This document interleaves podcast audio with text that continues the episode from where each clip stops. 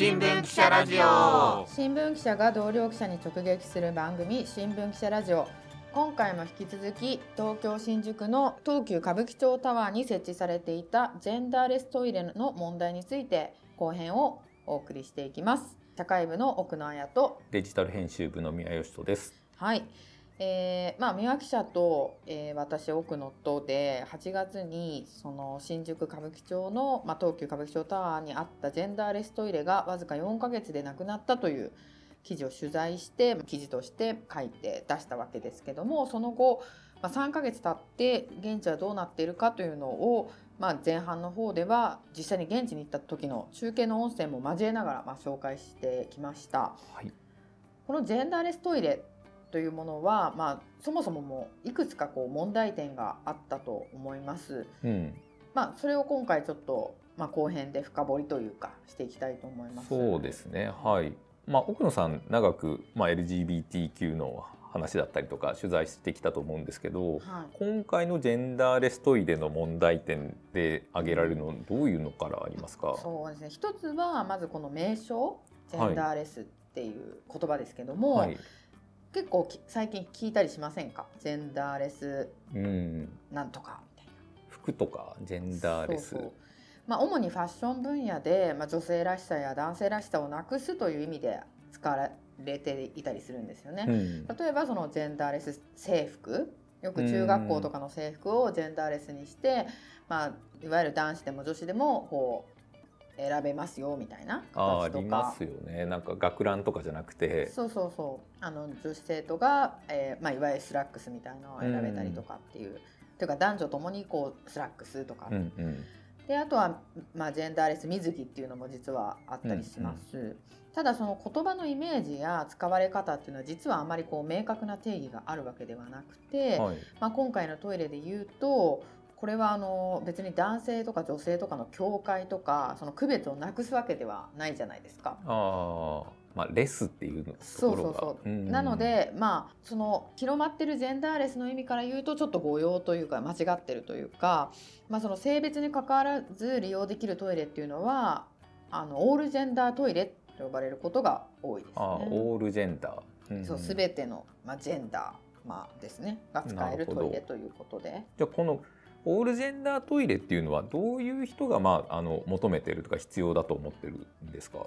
そうですねなんかあのまあ、私の取材した限りなのであれですけど、いまあ、そのいわゆる従来の男女別トイレだけだとやっぱり困る人がいるっていう発想で、えー性別に関わらず利用できるトイレっていうのを、まあ、こう各地で設けられていたりするわけですねあの海外とかでもそうですけど。でじゃあどんな人が、えー、と使いたいか使うそのニーズがあるかっていう話になると、うん。まあ、一つはそのトランスジェンダーと呼ばれている、まあ、出生時生まれた時のその戸籍とかで、まあ、書かれるような性別と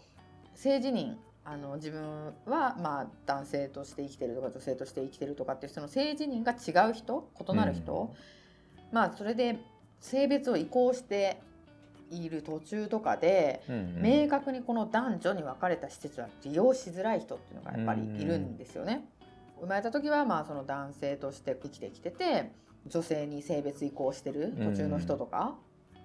であと私も取材で聞いててへえとちょっと思ったのは、まあ、いわゆるその介護中の人とかあとその身体的にそのはい問題がなくて、なんていうかその車椅子とか例えば何かこう介助が必要はないんだけどもそれでまあ一人で用は足せるんだけど見守りが必要な、まあ、認知症の方とかうん。あとは知的障害のお子さん。で結構大きい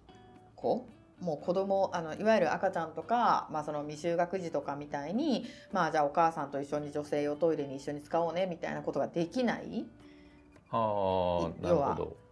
男性のお子さんだけど見守りが必要でお母さんが例えばトイレに介介助に入るみたいな時ああまあ例えば青年になってる人と一緒にまあ男子トイレに入るのはなかなか。そうちょっとなかなかっていう時とかに、まあ、オールジェンダートイレがあればうん使いやすいですよねっていうようなこともあるようですね。なるほど確かに認知症の介護とかで、うんまあ自分の母親とかを介護するときに一緒に行けるとある程度安心というか。そうですねそのやっぱりその従来の男女パキッて分かれた男女別トイレだけでは困るっていう人たちが一定数いて、うんまああのその中にはそういうセクシャルマイノリティもいればそういう介助とか介護っていうところでの必要性もあって、うんオールジェンダートイレっていうのが、まあ、結構広まりつつあるよっていう感じですかなるほどね。でもこれまでも多目的トイレっていうのがあってまあいろいろあの、まあ、みんなのトイレというか、うんうんうん。そういうふうにあったと思うんです。そことの違いっていうのはどうなんですか？なんか私もすごい細かく取材したわけじゃないんですけど、はい。その取材した先生とかによると多目的トイレっていうのはその面積とかの設置基準が厳しいそうなんですね。はで数を増やそうと思っても、まあ、予算的な面からもあの難しかったりスペース的な面からも難しかったりするようです。あ多目的トイレだと多分車椅子の方とかが入れるように、ある程度スペースがあったりとか。そうですね。あとオストメイトっていうあの設備が必要だったり、まあ、そういうのがあったりとか、っていうのもあって。オストメイトっていうのは、えっと、手術で人工肛門や人工膀胱をつけた人でパウチって呼ばれる袋を使って汚れたものとかそういったものをあの洗浄する施設があるのがオストメイト対応トイレということですかね。なのでそのまあいわゆるオールジェンダートイレは面積的にはその通常のトイレと一緒でいいわけなんでただ使う人がその性別にとらわれず使えるよっていう話なので、まあ、その辺で設置しやすいということはあるかと思います、ね。なるほどそういうことですね。でただもちろんその従来の男女別のトイレでは困る人たちがいると。はい、だからまあオールジェンダートイレ性別にかかわらず利用できるトイレを設けましょうっていうそのまあ歌舞今回の東急歌舞伎町タワーもまさにそういう発想で多分できたと思うんですけど、うん。やっぱり前編でもちょっと紹介したように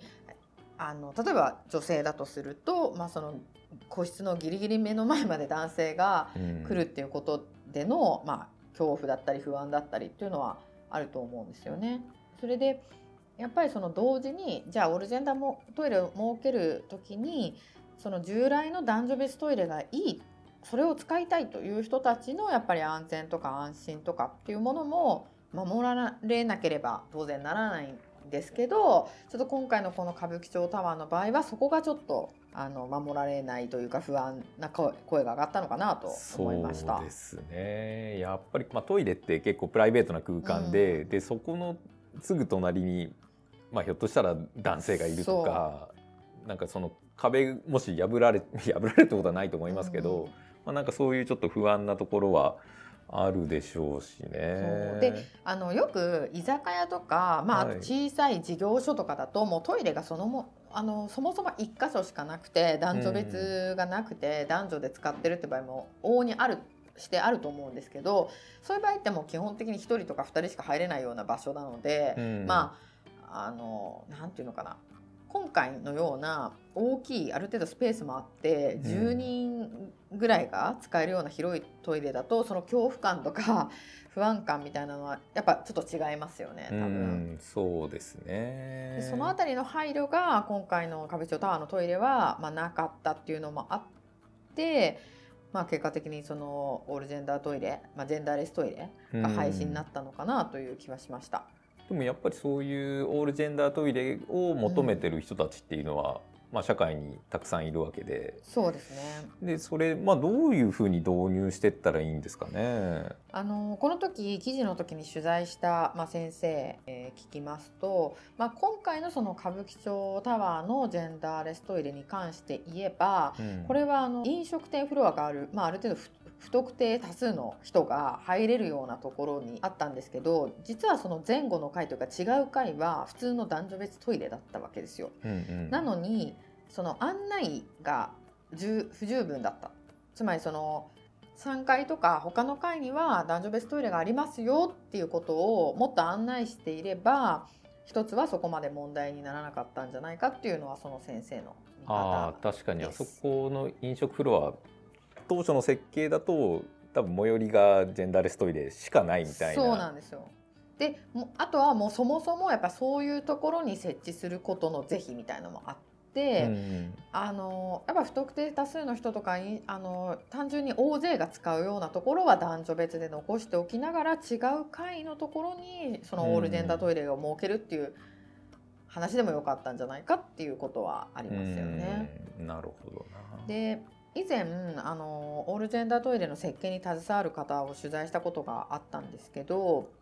その男女別トイレでは困る人がいるからあの、まあ、オールジェンダートイレを設けようと。うん。だけど一方で男女別トイレがいいっていう人ももちろんいるわけでそうですよね。その改装する時に結局その限られたスペースどうしても水回りとかの関係でトイレのスペースってある程度限られるわけですね。まあ場所も限られるでしょうしね。そうそうそうそうでその限られたスペースにどうその便器とか、まあ、手洗い場を配置してどのようなこう動線にすれば、えー使う人みんながその安全安心に使えるかってかなり試行錯誤してたんですよ。あそうなんですかそうなんですよやっぱり女性は、まあ、性犯罪とかいろいろな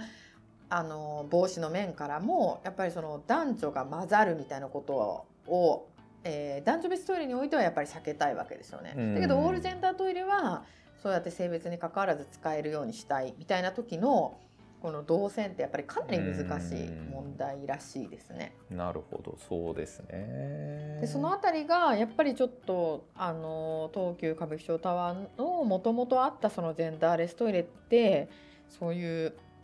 配置とか安全安心面で、えーちゃんと対策が取られてたのかなっていうとちょっとあの不十分だったような印象はありますよね。そうですね。でもやっぱりそのトイレって、うん。あの自分の感覚からしても新しいものを導入するの結構慣れるまでに時間かかるっていうかいつもこういう例えば男女別でずっとやってた人が、はい。い、きなりジェンダーレスですよっていきなりやられても多分ちょっと馴染めない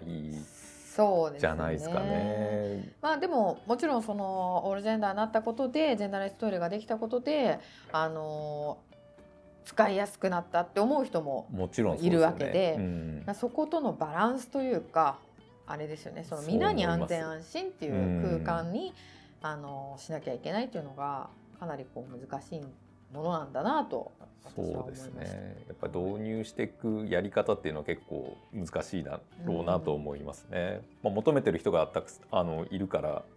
設置が今後進んでいくとは思うんですけど、そうですね、はい、まあ、今回のこの歌舞伎町のその文章タワーのジェンダーレストイレがちょっと、まあ、ある意味こうなんていうか